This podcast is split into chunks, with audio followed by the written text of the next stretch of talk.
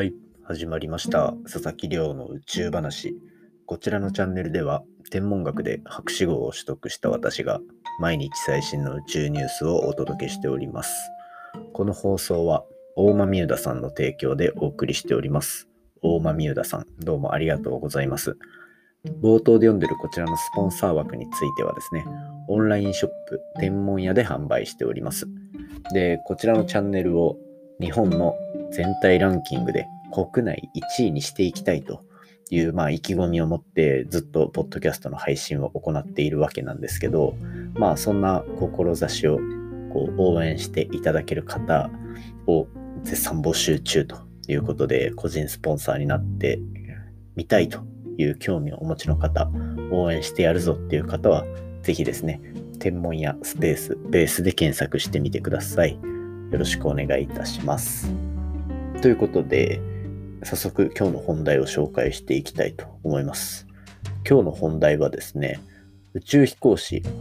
今、国際宇宙ステーションにいる星出宇宙飛行士が半年間の国際宇宙ステーションの滞在中にどんな仕事をするのかっていうところを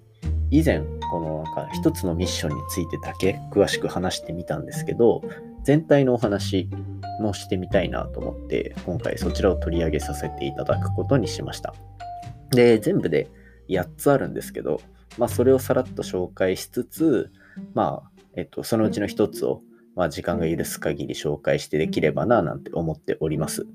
でなんでこれ紹介しようと思ったのかっていうとまあ理由2つありまして一つは、まあ、昨日のニュースとかで見た方もいると思うんですが、星出宇宙飛行士が国際宇宙ステーションの船長になったと。これ日本人で2人目の、まあなかなかの偉業ですよね。国際宇宙ステーションという、まあ宇宙空間に浮かんでいる船の船長ですから、めちゃめちゃかっこいいですよね。まあそんなニュースが出ていたので、紹介したいなと思ったのと、あとは、昨日もお知らせしたんですけど、明日から、えー、と2日間ゲストを迎えての、えー、とポッドキャスト配信になります。で、そちらがですね、ブルーアビスと呼ばれるイギリスの宇宙飛行士の訓練施設を作る世界初のこう宇宙飛行士訓練事業を行っている会社の、まあえっと、アジア事業担当の方を、えっと、お呼びして、いろいろ事業内容とかをお話ししていただくことになってるんですね。なので、まあそんな宙飛行士訓練事業の話の前に、じゃあ実際に今宇宙に行ってる宇宙飛行士、どんな仕事してるんだっていう話しておいた方が、なんかやっぱ訓練する、訓練する施設がどれだけ重要かみたいなところが結構分かったりするんじゃないかなと思っているので、今回それいろいろ紹介していきたいと思っておりますので、ぜひ最後までお付き合いいただけたら嬉しいと思います。よろしくお願いいたします。ということで、毎日恒例の近況報告、活動報告に入りますが、えっと、今日はですね、まあ、お休み、世間一般的にはお休みの日だったわけなんですけど、まあ一日ずっと作業しておりました。で、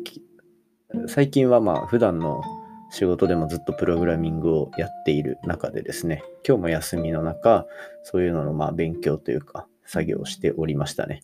で、メインでどういうことやってたかっていうと、SNS とか、そういうところで、えっと、実際にアカウントを自動で回すプログラムってどういう風になってるのかなとか、あとは、そこに、えっと、AI を組み込んで、えっと、例えば Twitter のデータがどういう感情のツイートが伸びてるのか、なんていうのの調査だったりとか、そういうのをやってみていました。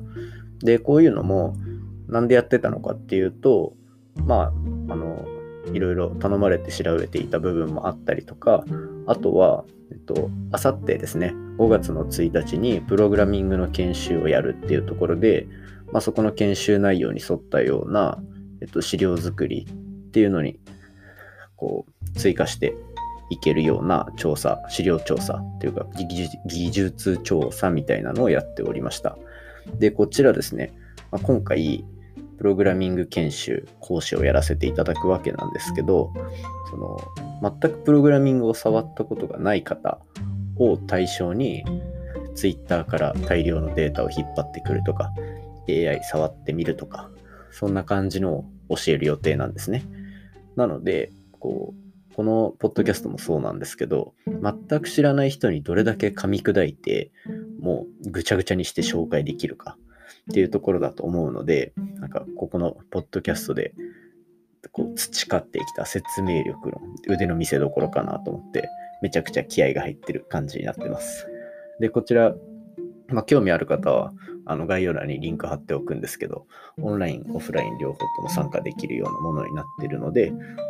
まあ、プログラミングやってみたいとか、あとはなんか業界分析みたいな、SNS の、その、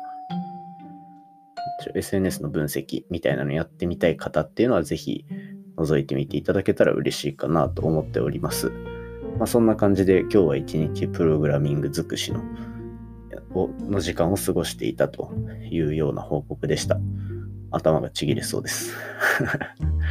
ということで、まあ今日は、えっと、宇宙飛行士のお話を本題はしていきたいと思います。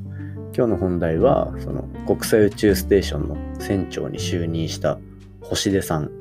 星出宇宙飛行士が今後の半年間の滞在でどんなミッションをやっていくのか、そんなお話をしていきたいと思います。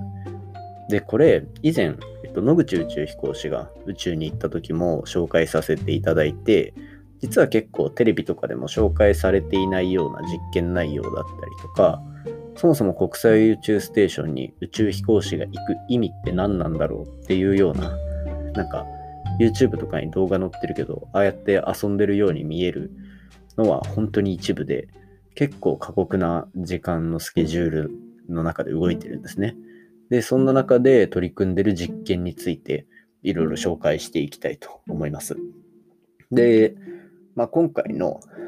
その宇宙飛行士として滞在する半年間で決められている仕事の中で合計8つ、8個の、えっと、ミッションが存在してます。で、まず1つがですね、ウォーターリカバリーシステムと題されていて、こう水の次世代の水再生システムを宇宙ステーションの中で作ると。で、これって、まあ、国際宇宙ステーションの中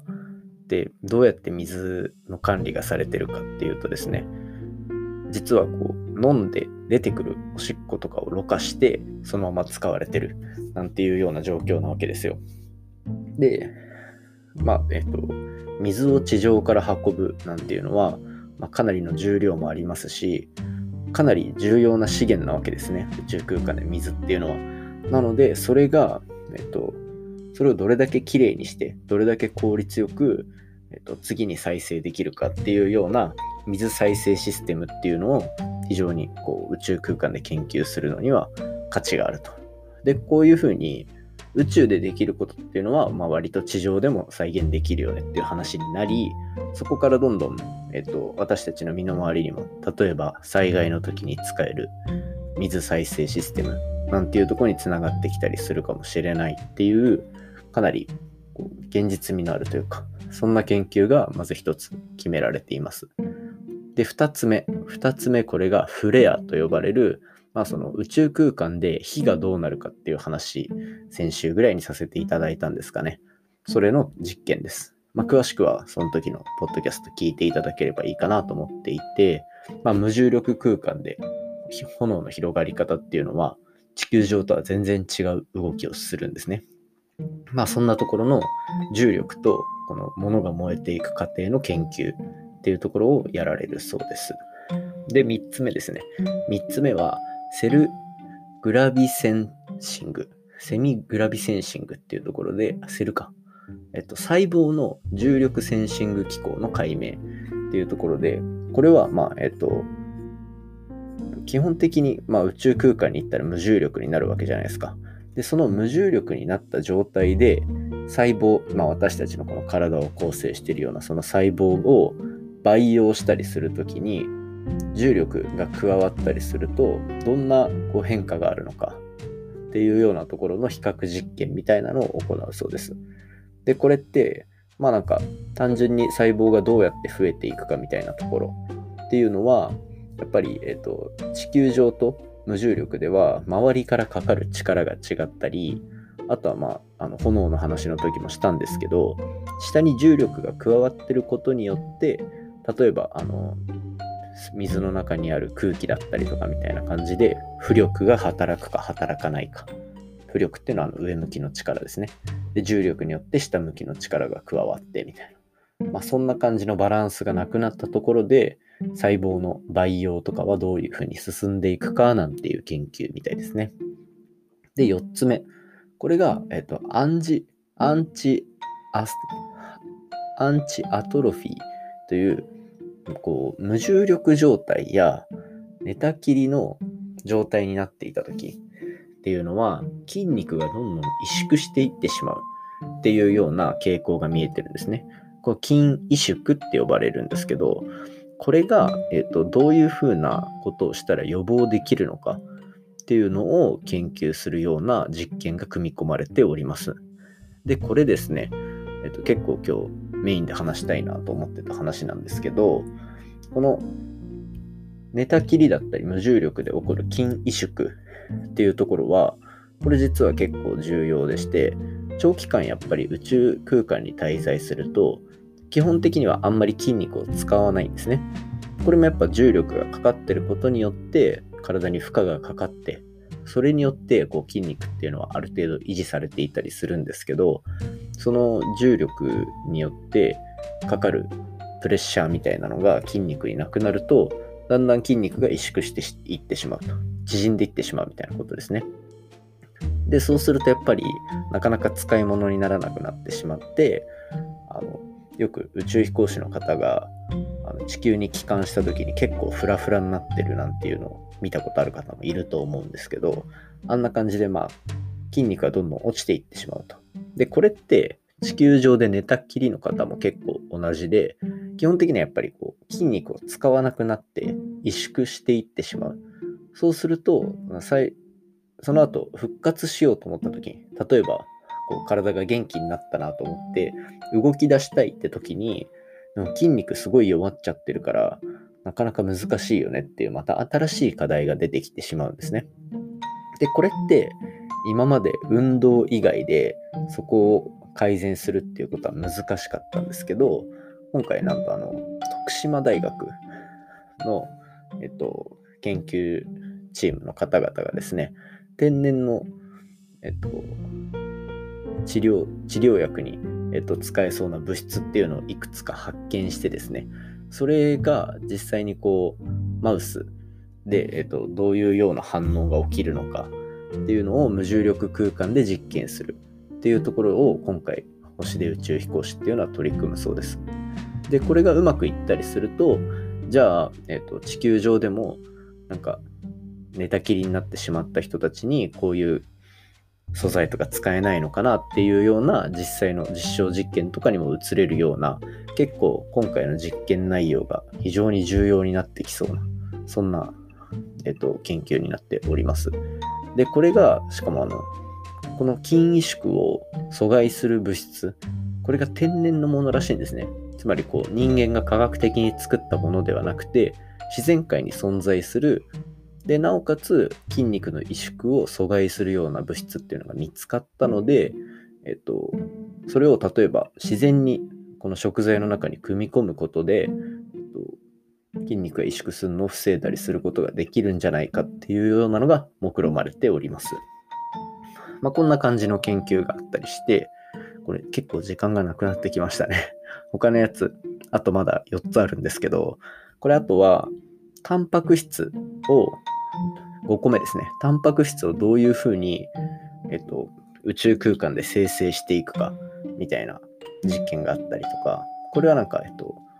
地球から宇宙空間に持っていく、または宇宙空間から地球に戻すなんて時に、タンパク質をなるべくそのままの状態で輸送したいっていうような輸送技術っていうところの実験があったりとか、あとは無重力空間でさまざまな物質の性能を測るなんか半導体とかそういうところの研究をする ELF っていう研究があったりあとは宇宙空間に小型の宇宙小型の、えっと、衛星ですね。人工衛星を放出していくようなミッションが組み込まれていたりとか。これ国際宇宙ステーションから小型衛星ポンポンポンって出されたりして軌道に乗るなんていうのこともあったりで、最後のミッションで言うと、こう希望、あの、日本のモジュールがあるんですね、国際宇宙ステーションの中に。それの希望っていう中で、ある無重力空間に浮かんでるロボットを地球からこう操縦してやる、操縦していろんなミッションをクリアしていくっていうようなロボットプログラミング協議会っていうのが、えっと、開催されるんですね。これ第2回になってるんですけど、つまり地球上にいるそのプログラミングをやりたい。で、なおかつ無重力空間で物を操ってみたい。なんていう人たち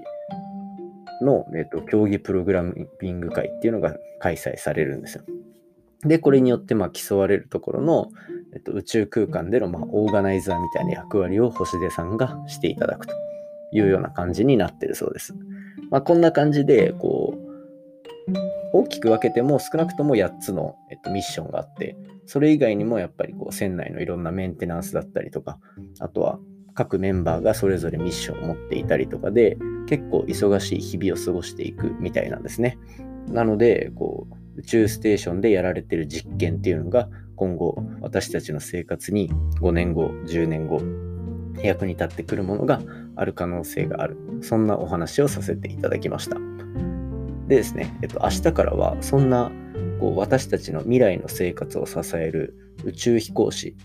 彼らを、えっと、実際に訓練するような施設、これを民間事業として始めたブルーアビスの森さんをゲストに迎えて2日間トークを繰り広げていきたいと思っておりますので、ぜひお楽しみにしていただけたら嬉しいです。今回の話も面白いなと思ったら、お手元のポッドキャストアプリでフォロー、サブスクライブよろしくお願いいたします。番組の感想や宇宙に関する質問については、Twitter で募集しております。ハッシュタグ宇宙話、宇宙が漢字で話がひらがなになっておりますので、じゃんじゃんつぶやいていただけると嬉しいです。それではまた明日お会いしましょう。さようなら。